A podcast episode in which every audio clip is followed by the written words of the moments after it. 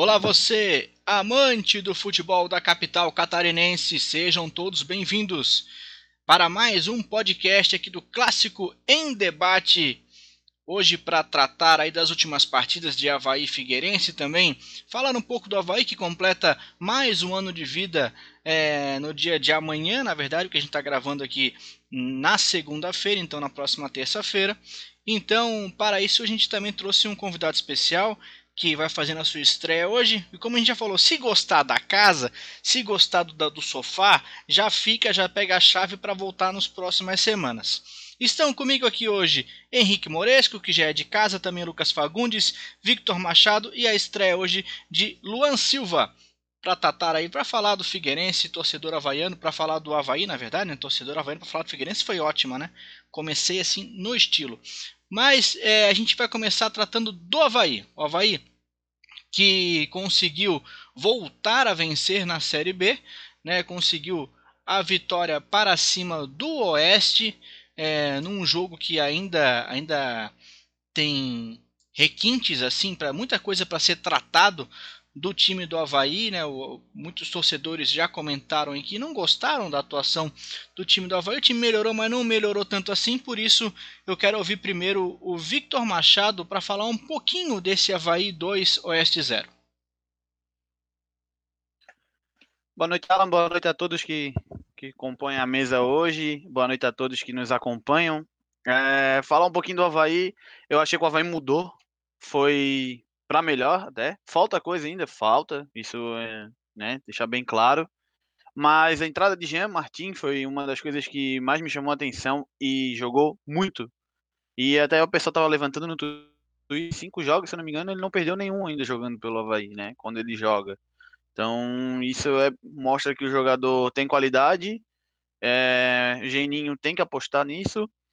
Outra pessoa também que entrou bem foi o Leonan, na lateral esquerda ali. Primeiramente ele começou a jogar um pouquinho mais para trás ali junto com, com o Capa, né? Ele ajudou com, mais na zaga. Mas de vez em quando ia na frente, até que uma dessas que ele foi para frente conseguiu marcar o segundo gol do Havaí. Enquanto, quando o próprio Oeste pressionava, né? Lucas Frigeri mais uma vez excepcional, fez uma baita na defesa em num reflexo, assim, então mostra que ele está se dedicando. Muitas pessoas o criticam, acho que só um pouco que ele fica um pouco avançado ele deveria cuidar um pouco com isso, mas vem jogando muito bem também. E friso desses dois que entraram, é, Leonan e Jean Martin. É, até o Leonan na entrevista ali no rapidinho no final do jogo ele falou que houve uma reunião na, na ressacada, uma conversa com os jogadores e o Geninho. E o Geninho deixou claro que quem quer jogar vai jogar, quem não quer não vai. Então ele já meio que já avisou para todos, ou joga com vontade ou tá ali na ressacada, tá no Havaí, é para jogar, não é para passear.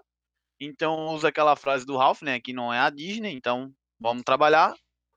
E é isso, meu pensamento assim, o Havaí tem que melhorar um, um pouco mais, então tem que evoluir sempre, eu acho que acho que na vida, né, para todo mundo, tem que evoluir, principalmente um time de futebol que almeja subir para a Série A e até um título, mais um título, né?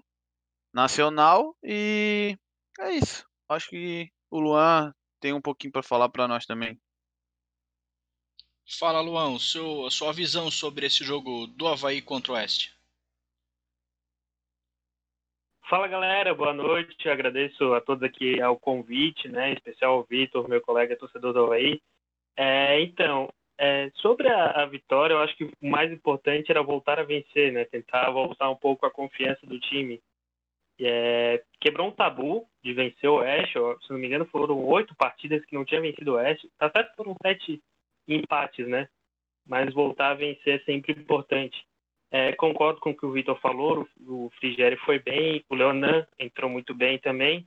O Capa foi, teve uma, uma boa participação e o Pedro Castro também, o autor do, do primeiro gol, voltou bem. Pedro Castro, que é bem contestado, e na, na, na, na sexta-feira teve alguns até textos bem interessantes falando sobre o mesmo, né? sobre a dedicação, sobre o respeito que o Pedro tem com a torcida do Havaí. O jogo não foi lá aquele, é, aquela coisa linda como, como deveria ser, mas valeu a vitória, valeu voltar confiança. Aos poucos o time tem que voltar a se encaixar. Eu acho bem interessante o meio-campo com o Jean Martin, o Pedro e o Ralf. É, teve a volta do Daniel Morim, que não foi muito bem, mas dentro da área ele é, ele é bem importante, meteu uma bola na trave também. Então acho que essa é a minha visão sobre a vitória do Havaí. Importante vitória para retomar, nos, botar os Havaí nos trilhos da Série B. O texto sobre o Pedro Castro foi do amigo, nosso amigo também do Clássico em Debate, Rafael Xavier. Só dá uma procurada aí no Twitter, que é um texto muito bacana. É, já tinha feito a leitura assim que ele publicou. E o texto ainda que está repercutindo na internet falando vale para o Pedro, mas vale para quase todos os jogadores do futebol, né? Que aqueles que realmente querem jogar bola, né? Que é o caso do Pedro Castro, né? Nunca se nunca se omitiu de nada, né? Toma porrada há muito tempo, desde que pisou na ressacada ele toma porrada, tudo quanto é lado. E, e aquele negócio, baixa a cabeça e dá a resposta em campo, né? Ao invés de dar a resposta na internet. Fala, Victor.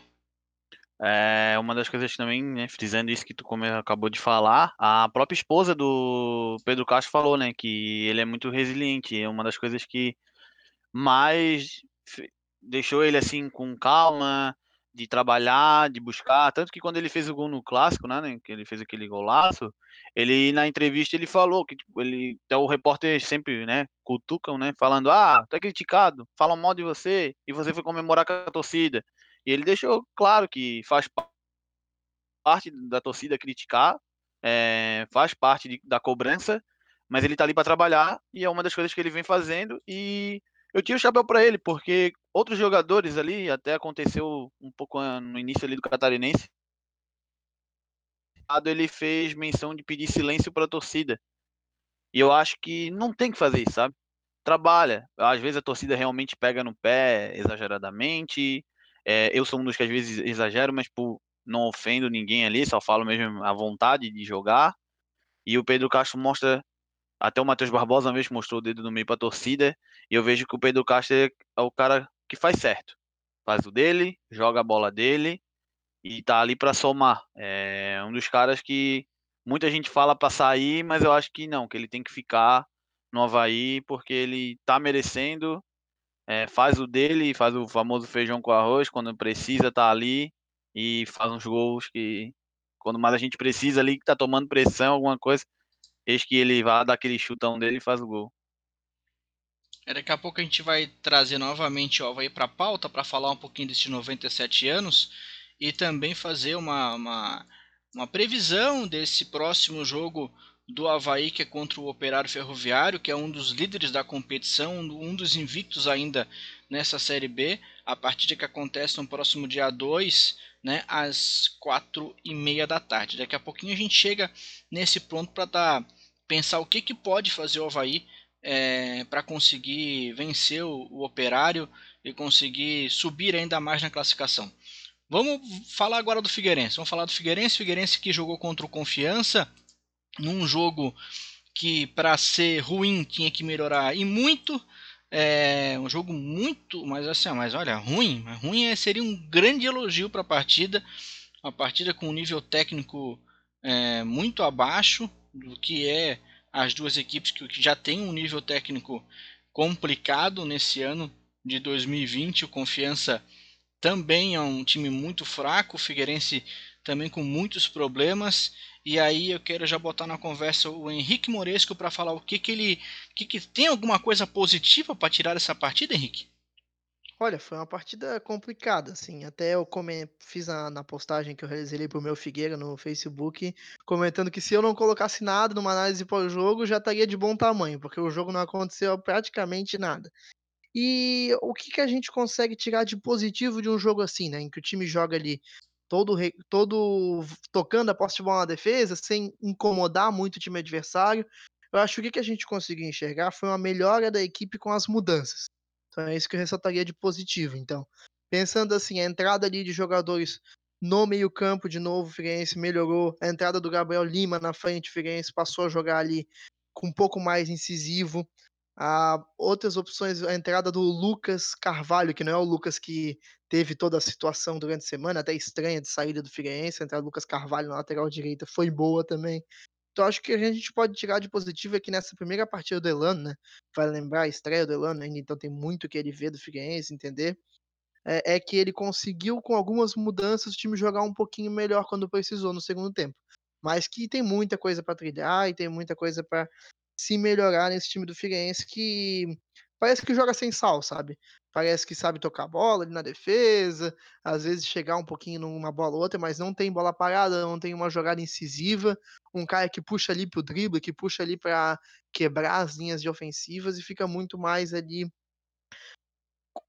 jogando sem cutucar, né? Jogando sem incomodar o adversário, até mesmo um adversário com confiança que que estava numa situação muito ruim na tabela e que não fazia um campeonato bom.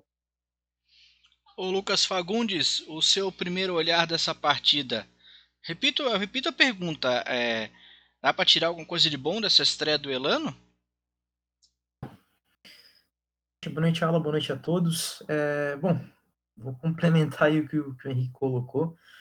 Realmente foi um jogo horrível, assim, dos piores que eu assisti é, do Figueirense. É, acho que o Figueirense realmente é um, é um time morno, né? Realmente ele não, é, não, a transição é lenta, ele não tem uma jogada surpresa, alguém que quebra a linha, que vem de trás, enfim.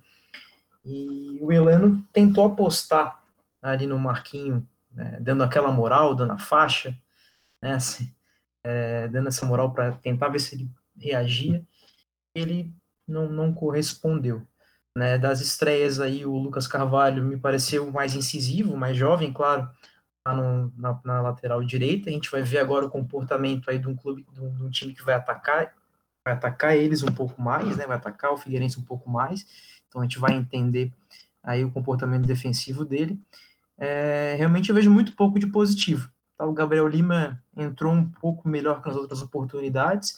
É, ele tentou também é, é adaptar o Lucas Henrique é, como um falso 9 ali no, no começo ali do, do segundo tempo, eu acho arriscado para alguém que teve só um treino. É, a ver, claro, ele teve só um treino, ele vai ter acho que só mais um treino até o, até o jogo de, de terça-feira. Então eu acho que, que ainda é pouco, mas o jogo em si realmente foi muito ruim.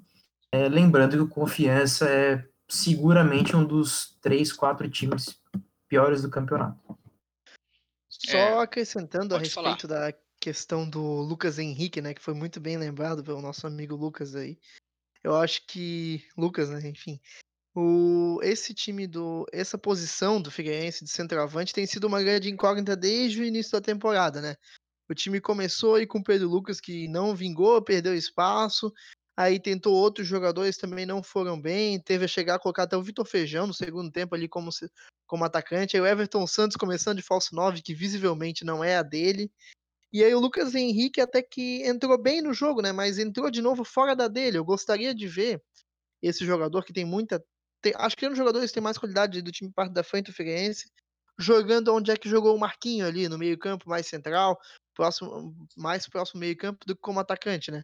Mas eu acho que o Figueirense precisa, e tomara que o Gabriel Barbosa, genérico, que veio para o time do Figueirense, consiga trazer alguma coisa de diferente para essa centroavante, porque, porque eu acho que hoje é a posição de mais dúvida do torcedor alvinegro e de menos, menos noção de quem que vai começar, por exemplo, o próximo jogo e o outro, enfim, sempre com improvisações, né? Sabe que relacionado aí ao Gabriel Barbosa, ele é da base do Palmeiras, né? Então fui checar informações lá com, com o pessoal de São Paulo da, que acompanha o Palmeiras.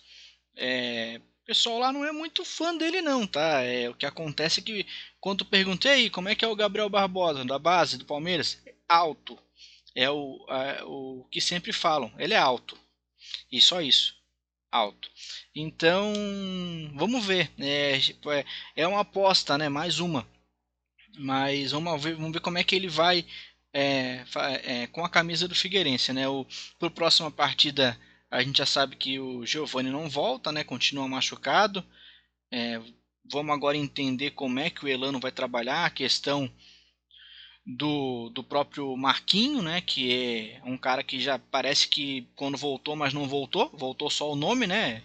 A, a habilidade e tudo que tinha de história do Marquinho ficou lá no Fluminense, ficou nos outros clubes que ele passou. Aqui nessa, nessa volta não aconteceu. Ainda não aconteceu. Então a gente tem um elenco com vários nomes que a gente não sabe se estão com vontade de realmente jogar bola ou não. Né? Tendo em vista até o que aconteceu com o próprio Lucas nessa semana, que a gente de fato ainda não sabe, não, não escutou da boca dele porque que ele saiu. Né? É, tava, tava marcado aí uma entrevista coletiva nessa segunda-feira, mas até o momento ela não aconteceu, não temos informações a respeito. E, que o Lucas iria né, falar por que, que ele saiu do Figueirense, é, mas de fato é que ele era o capitão da equipe com o Gugu. O Gugu foi demitido e, por consequência, parece também que ele não gostou muito dessa. Porque é estranho, né? É no mínimo estranho. O treinador sai e o capitão do time até então pede para sair logo em seguida. No mínimo estranho. Então ele disse que está com problemas pessoais tal, mas vamos acompanhar que o mundo do futebol tem dessas. Até escrevi no meu Twitter hoje à tarde, né? Tem muito jogador que corre pelo técnico ao invés de correr pelo clube. Então vamos é, vamos acompanhar. Daqui a pouco a gente trata um pouquinho mais desse Figueirense Náutico, né? Que tem é, até tem a lei do ex aí dos dois lados, né? Alemão de um lado, Jorge Henrique do outro. É um jogo bem complicado para o Figueirense hoje, né? Porque a gente vai jogar o episódio na terça-feira no ar, dia 22. Dia 22, perdão, dia 1 Não sei onde que eu vim 22, é porque eu olhei o relógio. Olha só a cabeça do cidadão. Mas é isso, dia 1 é esse jogo contra a equipe do Náutico. Vamos falar de Havaí novamente. 97 anos de Havaí. Ô Victor, qual é a primeira lembrança que você tem do, do Havaí na sua infância? Havaí, Havaí, cara, me lembro que meus pais moravam na costeira e eu morava, sempre morei com meus avós no Campeche. E quando eu ia sexta-feira pra costeira, pra casa dos meus pais, eu ia pra ressacada e a Jorge Lacerda ali na costeira era o único caminho, né? Então eu lembro muito do Havaí vencer e vim fazendo festa com meu pai, com meus amigos, é, fechar ali a costeira para comemorar. Lembro um pouco do, do título de 98, né? Que tinha oito anos na época. É, cara, falar de Havaí, eu vou ficar aqui, o clássico debate não termina. É, defendo o Havaí ao máximo, mesmo até quando tá errado. É, sou louco pelo Havaí, tem muita gente que pega no meu pé por ah, mistão, porque torce pro Flamengo também. Não nego, simpatizo sim com o Flamengo, mas a paixão pelo Havaí é muito maior. É, sobressai qualquer coisa. Eu já deixei de trabalhar para ver o Havaí, então já começa por aí. E muita coisa eu lembro assim, ó, é a felicidade. Eu sou daqueles que se eu escuto a torcida ou escuto o hino do clube, eu, eu me emociono, começo a chorar. É... Cara, quando vem muita gente às vezes falar no meu Twitter, até o Luan tava comentando, né? Que vem criticar, vem falar besteira pra mim. É... Eu fico bravo mesmo, é, discuto, porque não sabem o que é sentimento, até vocês que são alvinegros também sei o quanto amam o time do Estreito, então acho que paixão e o cara quando ama o clube defende e torce de qualquer maneira, não mede esforço para pelo clube, em prol do clube. Já chegou a jogar na ressacada, Victor? Já, já joguei ali, já, já, já bati uma bolinha ali na, naquele belo gramado. É, a diferença do gol é completamente diferente, assusta um pouco, né? Acostumado com futsal, depois fui para o campo, mas depois fui para o sintético, então futsal é completamente diferente, mas é muito bom. É, já participei de alguns vídeos ali institucionais para o Havaí, até o Havaí, quando precisar, estarei à disposição. Tenho amigos ali dentro, tanto da, desde a diretoria, desde o pessoal que trabalha lá, é, né, vamos botar desde a tia do café, os jogadores. E, e até uma coisa interessante, tava até brincando com a minha irmã, que assim, a gente, ah, vamos fazer tal coisa na ressacada, é automático a camisa do Havaí. Pode ser para comprar alguma coisa na loja, bota a camisa do Havaí. É automático, então é, é muito amor como, pelo clube. Como se pra estar tá ali naquele ambiente tivesse que estar tá uniformizado sempre, né? Já tá no, no cérebro. Bem né? isso. Bem isso. E você, Luan, sua, sua tua lembrança primária assim do Havaí, como o Havaí entrou na tua vida? Cara, então, o Vitor tá falando, já tô arrepiado aqui já pra começar. é, pô, ele falando, me, me identifico muito, assim, né? Como, como grande maioria da gente, assim, quando era pequena a gente acabava torcendo para outro time também.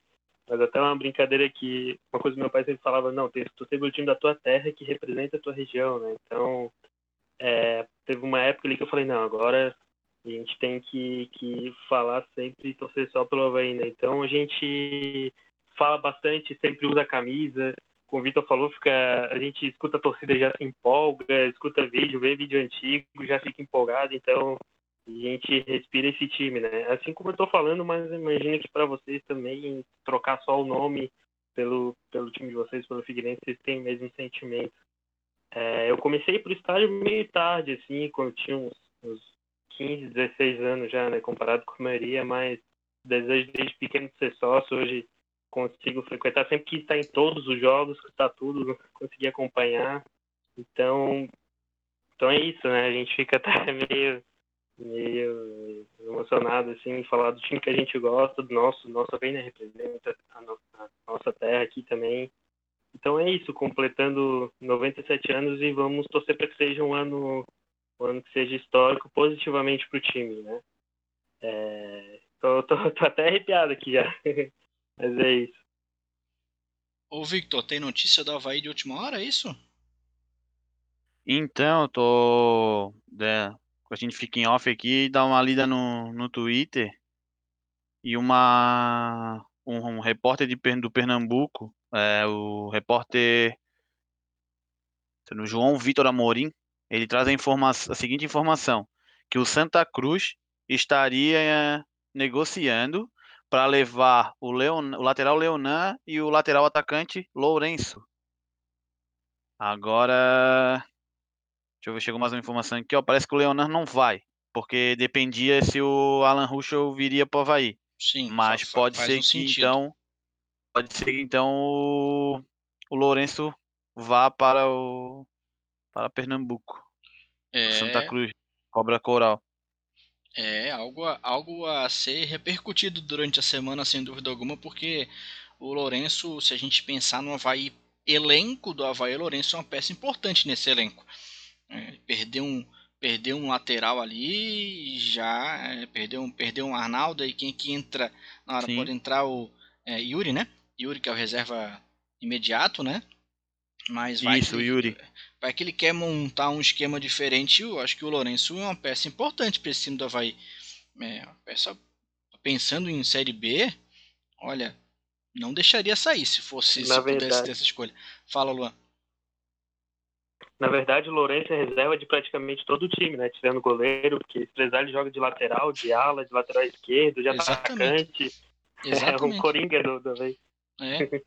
Não, e, ele, é, ele é muito esforçado, sabe? Ele é, ele é, um garoto muito jovem que realmente ele, quando ele entra, ele se esforça para ajudar é, a, a, equipe de maneira geral. Então, realmente, você tem toda a razão. Precisou dele, ele tá ali. E, e pensar numa série B complicada como vai ser com esse volume de jogos, né? Com o elenco do Havaí, que é um elenco com uma média de idade um pouco mais avançada, a gente tem vários jogadores acima de 30 anos. Ter um garoto podendo ser colocado como coringa em várias posições, eu acho que para o campeonato, pensando em elenco, é ruim. Fala, Victor. Mas também eu acho assim, ó, é, os caras vão começar a sondar, né? Tipo, mas vai muita visibilidade, né? Santa Cruz não tá jogando Série B, não, acho que tá jogando a Série, série D, se eu não me engano, ou Série C. É uma das, acho que é Série é, não desmerecendo o clube série, jamais. Série C, Vitor, Série C. Série C.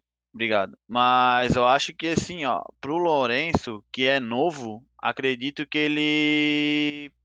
O Havaí também pode querer. Eu acho, como tu falou, é, tem o Yuri? Tem, só que o Yuri tá voltando de lesão. Tanto que quando a troca ali entre o Yuri começa jogando, é o Lourenço que entra. Então acredito que vai depender muito do aval do, Gen, do Geninho e até o que, que o Santa Cruz vai pagar por Havaí, né? A não ser que o Havaí, como o Batistotti já tinha dito uma vez, que se vender algum jogador, teria que vir um outro dentro daquela posição. Se for uma boa para ambos e o Havaí for esperto, né, usar a inteligência e buscar um, um, lateral direito ali que seja bom, não queira trazer mais um velho ou trazer um cara que a gente não conheça, né? Pensar, usar o dinheiro corretamente, dá de se pensar de trazer um outro lateral e liberar o Lourenço.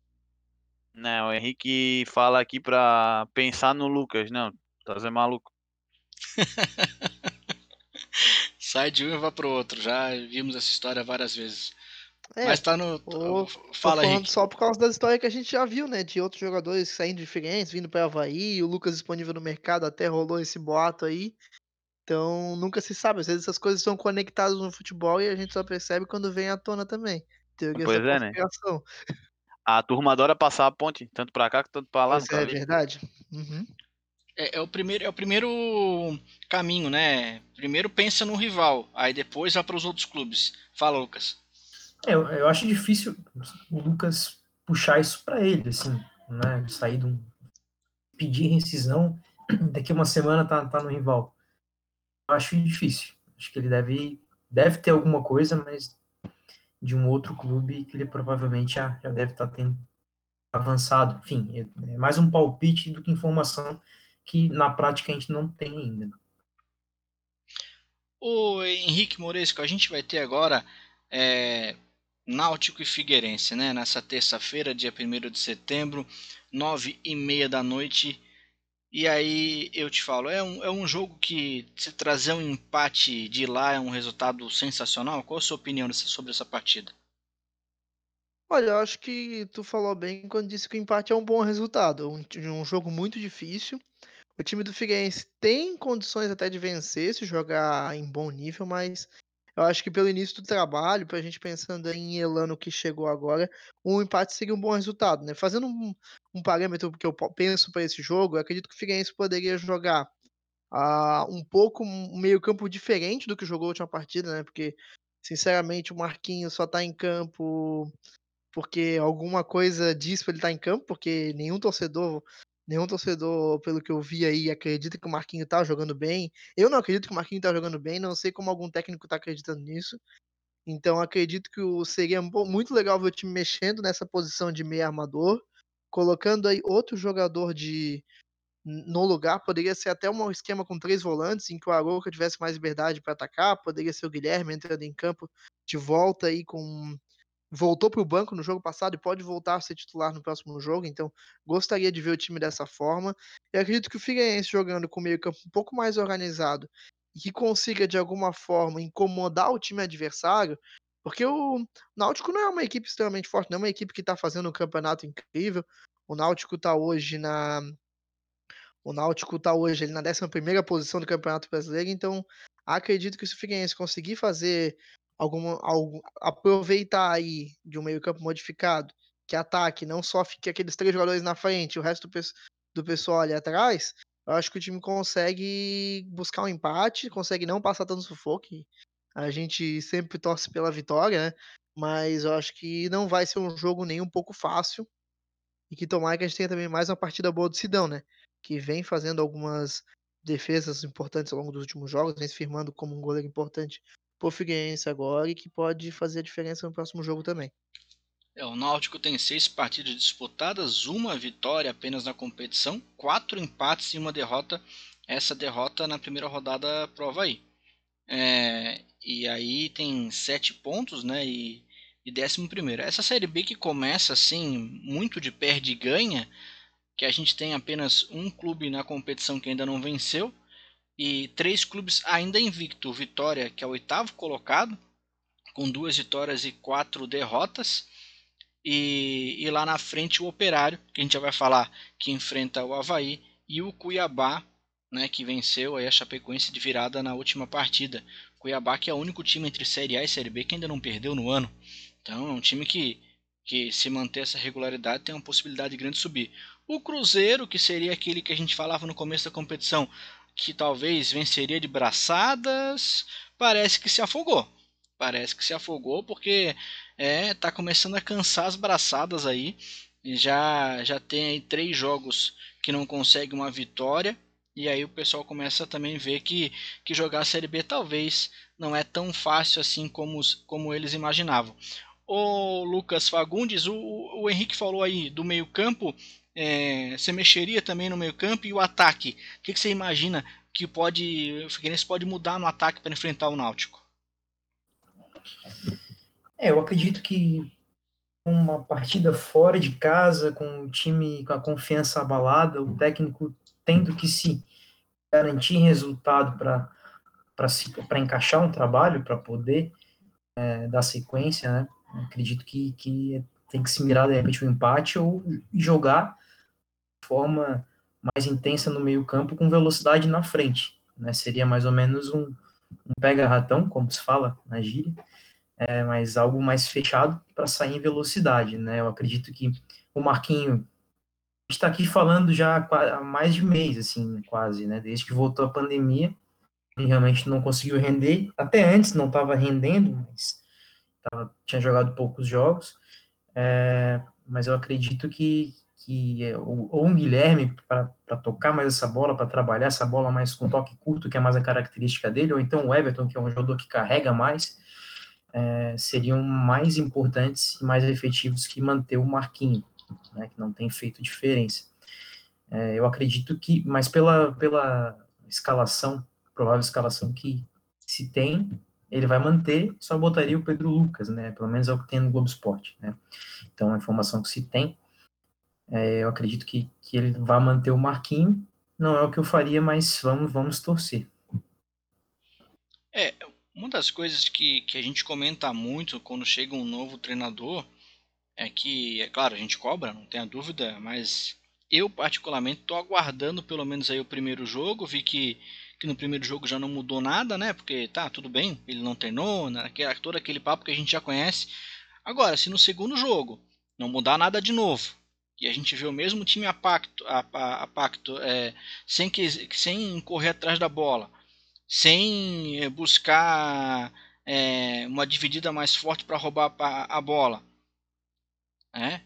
E é complicado, sabe? É, o que, que você acha, acha sobre isso, Henrique Moresco?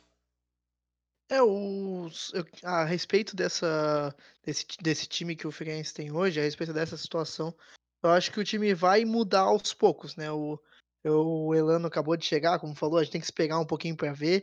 Eu acho que e ele fez um trabalho interessante no Inter de Limeira, colocou o time aí numa semifinal de do interior do estado, com uma equipe limitada, uma equipe que não tem série, e tinha feito um trabalho até interessante no Santos ali quando entrava como técnico interino, né. E ele trouxe algum e ele tem alguns jogadores na equipe que são jogadores que ele já trabalhou, por exemplo, o Matheus Neres era um jogador que que ele trabalhou lá, que entrou durante o último jogo, foi bem até, e pode ser uma opção interessante para esse meio-campo, que próximo jogo joga sem Giovani.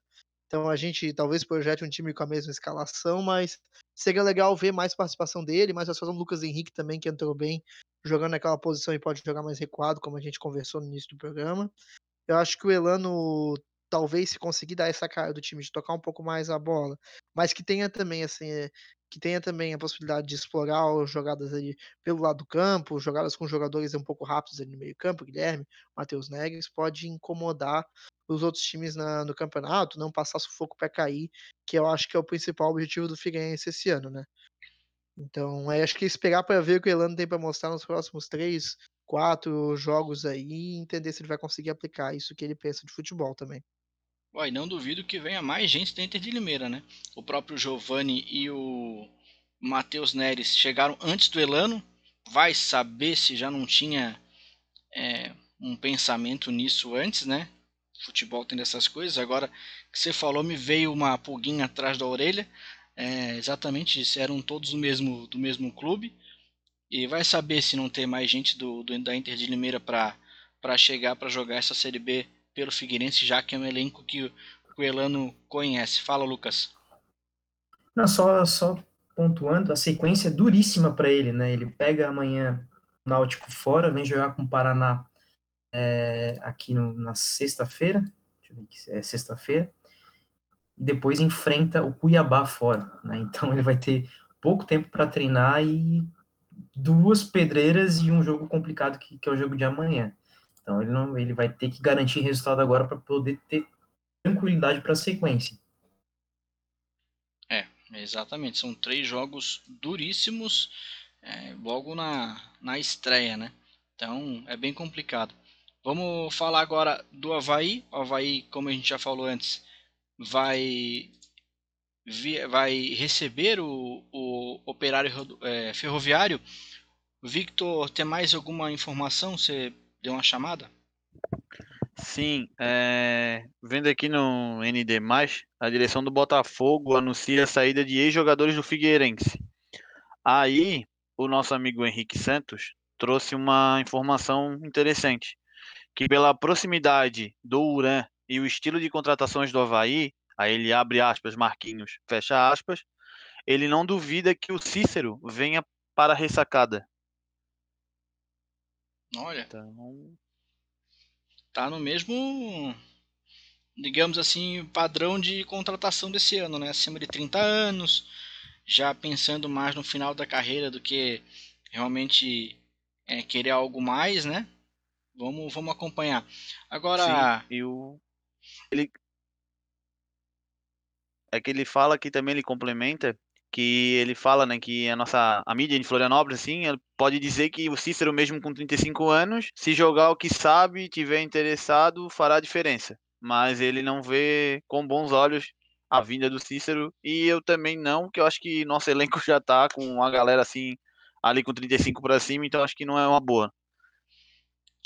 Agora você tá mais é, esperançoso depois da vitória contra o Oeste para esse Havaí e Operário Ferroviário, Victor?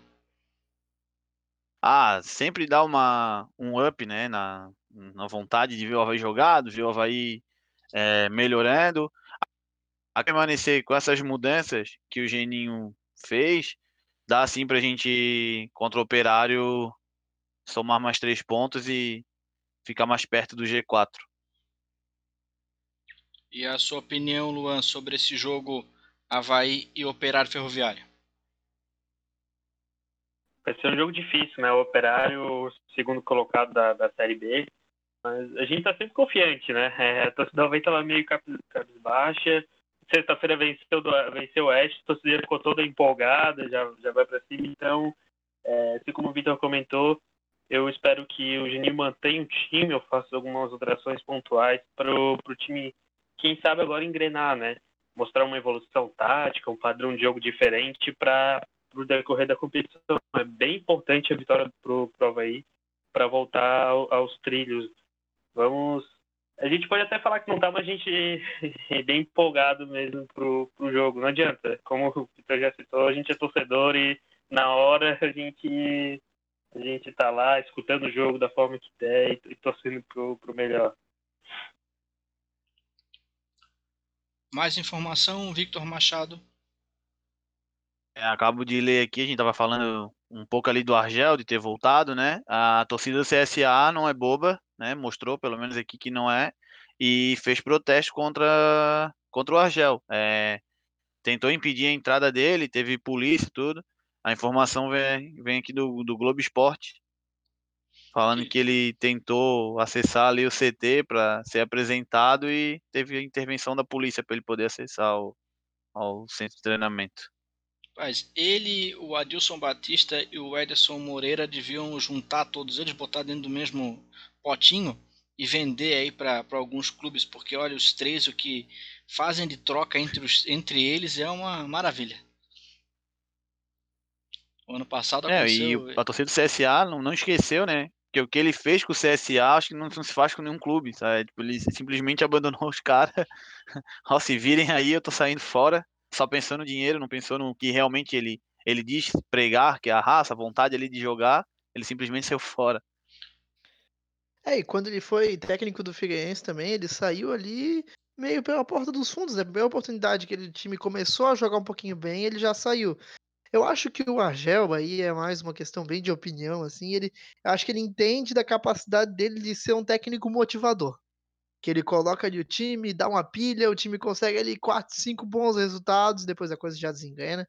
E aí ele sabe que ele tem que sair enquanto ele tá em alta, parece. É então, bom ele virar coach, os... coach, né? É, tá na hora, tá na hora. Eu também tô achando. Terapeuta motivacional das equipes, é uma coisa desse tipo, porque eu vou te contar, ele não aguenta num time para fazer um trabalho sólido e não é de hoje, assim. E a primeira oportunidade que ele tem para fazer no outro time, ele acaba saindo. Mas o assustador aí, só ter, complementando a questão do Argel, é como é que o clube faz, contrata ele sete, oito meses depois dele ter abandonado né, daquela forma. A gente até sabendo da ciranda de técnico, muda diretoria, daqui a dois, três, quatro anos a gente até entenderia ele voltar para o CSA, mas no, logo no ano seguinte realmente é bem exótico, vamos dizer assim. Ah, essa dança de cadeira de técnico, a gente tem até, a gente vê o, o técnico do Fortaleza ali, o Rogério Ceni, saiu do Fortaleza, foi pro Cruzeiro. pro Cruzeiro, daí não deu certo com os medalhões do Cruzeiro, voltou pro, pro Fortaleza. Ah, tu vê a loucura? Até eu tava Uhum. lendo, quando eu li que o técnico do CSA tinha sido demitido, até a reportagem é bem interessante, que no Brasil não, não se dá uma chance a mais pro técnico tentar trabalhar. É só culpa do técnico, e realmente às vezes não é culpa só do técnico. Pode ser, a gente até brincava que podia ser, o- pode ser o Guardiola na ressacada, mas se os jogadores não quiser, se ninguém tiver vontade de ninguém, não vai adiantar. Pode ser o melhor técnico do mundo ali. A mesma coisa no Figueirense, tipo, o Elano chegou agora, vai querer mudar, mas se não tiver elenco, se a diretoria não ajudar ele, vai mais um que vai, vai, vai embora. Eu acho que realmente, até o Daniel Alves, uma vez em uma entrevista, no, quando ele acabou de chegar no, chegou no São Paulo, ele falou que muitos técnicos dão certo na Europa porque o clube não manda embora assim que deu, deu errado alguma coisa. Tem todo um trabalho, tem uma continuidade. Aqui não, aqui o cara, se o cara não chegar e ser campeão ou ganhar pelo menos cinco jogos, tem gente que não consegue nem cinco jogos. No terceiro jogo já tá indo embora.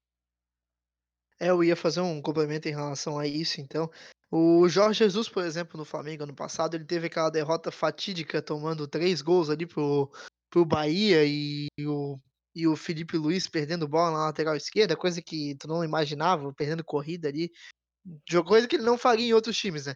E aí, ah, e foi um técnico que foi mantido, teve uma sequência e conseguiu refazer, fazer um ano incrível pelo Flamengo. Mas se fosse um técnico brasileiro, teria essa, teria essa sequência, teria essa projeção? Ou só porque é um cara que veio de nome de fora que eles deram essa possibilidade de continuar? Outro técnico que foi mantido quando deu uma caída, assim, agora é recente, né? O Fernando Diniz, por exemplo, no São Paulo, foi um técnico que estava instável, estava balançando, e agora o time tá ali em cima na parte da tabela, não, não tá fazendo um brasileirão fantástico, mas tá ganhando os jogos, tá conseguindo jogar alguma coisa, porque o trabalho tem que ser dado sequência mesmo. Tem que esperar, esperar o. esperar as coisas acontecerem. E com o Elano, tomara que seja assim, tomara que deem possibilidade para ele trabalhar, para ele conseguir evoluir. O próprio Geninho agora começa a encaixar um pouquinho o time, porque a gente tem que dar realmente espaço para trabalhar. Assim como tu dá espaço para um jogador se enturmar, entender, entrosar com o elenco, tem que dar espaço para o treinador fazer isso. Vai, Luan. Eu, eu até con- eu concordo com vocês também, né, sobre dar oportunidade até para relembrar o Havaí com o Claudinei Oliveira, né, em 2017, que o Claudinei acabou sendo rebaixado, foi mantido para outro ano, mas também foi eliminado da Copa do Brasil acabou sendo demitido. O Havaí também deu a entender que queria fazer isso com o, o Valentim ano passado, né, apesar dos, dos maus resultados, queria manter para esse ano, mas o Valentim acabou indo lá pro, pro Botafogo, se eu não me engano. É, outro exemplo também de, de jogador de treinador que saiu voltou é o Jorginho, né? Que trabalhou no Figueirense, que estava no Curitiba, pegou o Curitiba numa boa sequência, subiu, não teve acordo ali com a diretoria, saiu, o Curitiba contratou o Barroca, agora voltou o, o Jorginho, o Curitiba é, vem de duas vitórias seguidas aí, né? Vamos ver se vai, vai ter sequência também o, o Jorginho. Futebol brasileiro eu digo que é muito isso. O treinador, quando o time ganha, é bom. Quando o time perde, é ruim. É, o treinador só tem isso, não tem muita outra possibilidade. Não se dá tempo para o trabalho, não- é, as multas rescisórias não são tão altas no Brasil, então é fácil mandar embora. E já me preocupa a questão do Elano se, se acontecer de derrota para Náutico, derrota para para é, nos jogos sequentes Paraná e depois o terceiro jogo contra a equipe do Cuiabá, se perder essas três partidas, eu já acho que já balança, porque tendo em vista como é a mentalidade geral do futebol brasileiro, perder empatar um jogo e perder três nos primeiros quatro jogos, é, já bota, já começa a ser olhado de, de canto, sabe? Isso me preocupa bastante, essa sequência de não deixar o, algo acontecer. É, o- Até Fala, Lucas. a gente imagina que ele vai, vai tentar não perder, né? Ele vai tentar. Ele não vai conseguir treinar, não vai conseguir fazer nada muito diferente, vai ser na- meio que na base da conversa. ele tem três adversários, com, pelo menos dois muito complicados aí né, nessa sequência, né? É, tudo, tudo, corrobora o que a gente estava discutindo, né? Ele, ele vai jogar para não perder, eu, eu, imagino, né? Porque se ele conseguir é, um ponto nesses três jogos, aí a fumaça já vem. Acho que a chance que ele tem maior é no próximo jogo de amanhã contra o Náutico, que ele pode surpreender em relação ao jogo de confiança, jogar um pouco diferente, né?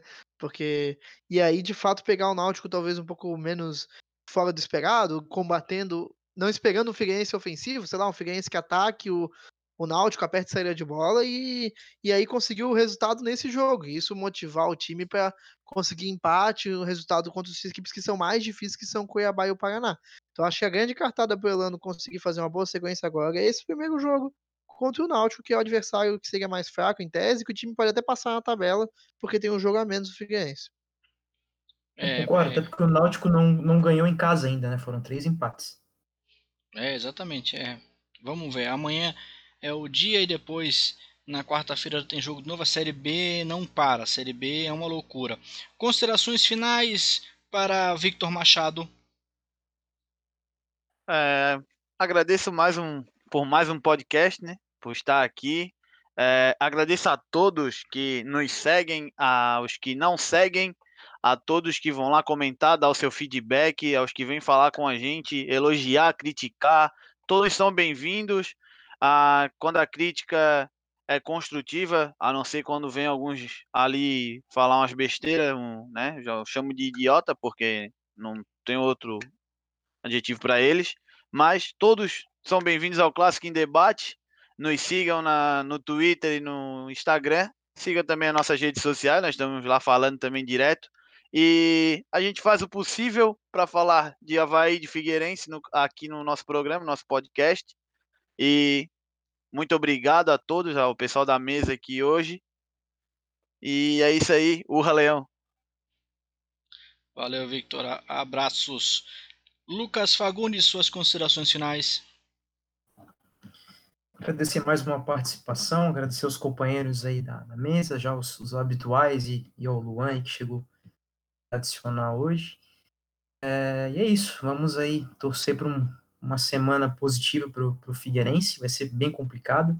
Esperamos, esperamos aí que, que cheguemos na semana que vem com, com pelo menos aí quatro pontos aí para ter tranquilidade pelo menos seguir o trabalho e a, e a luz a, a laranja não, não aparecer no Scarpelli.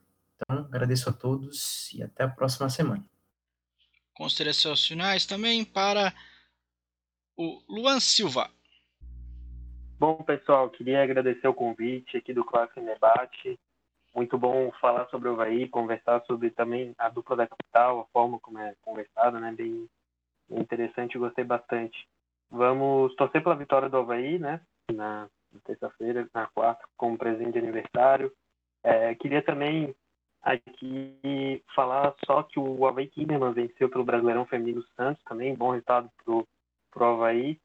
E mandar um abraço a todos, né? o Henrique, o Lucas, o Alan, o Victor, que me fez um convite. E é isso, desejo muito sucesso a vocês e parabéns pelo, pelo projeto. E aí, considerações finais também para Henrique Moresco. Hum, boa noite aos amigos da mesa, que é sempre muito é muito muito bacana estar tá podendo fazer esse programa, discutindo, conversando um pouco sobre o, sobre o futebol de Figueirense, de Havaí.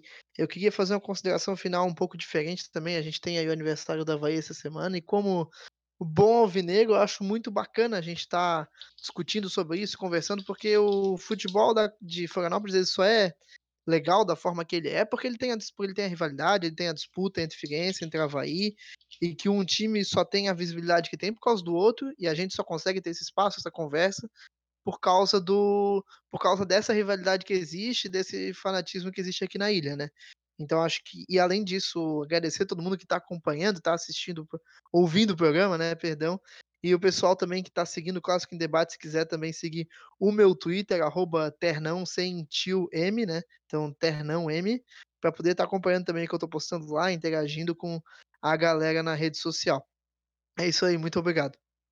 Valeu, Henrique. Eu costumo dizer que não existiria Havaí sem Figueirense e também não existiria também Figueirense sem o Havaí. Um, um depende do outro. Um, um olha o outro o tempo todo e, e, e, acabam os dois acabam se ajudando nisso dessa loucura de ver quem é o melhor, quem é o melhor.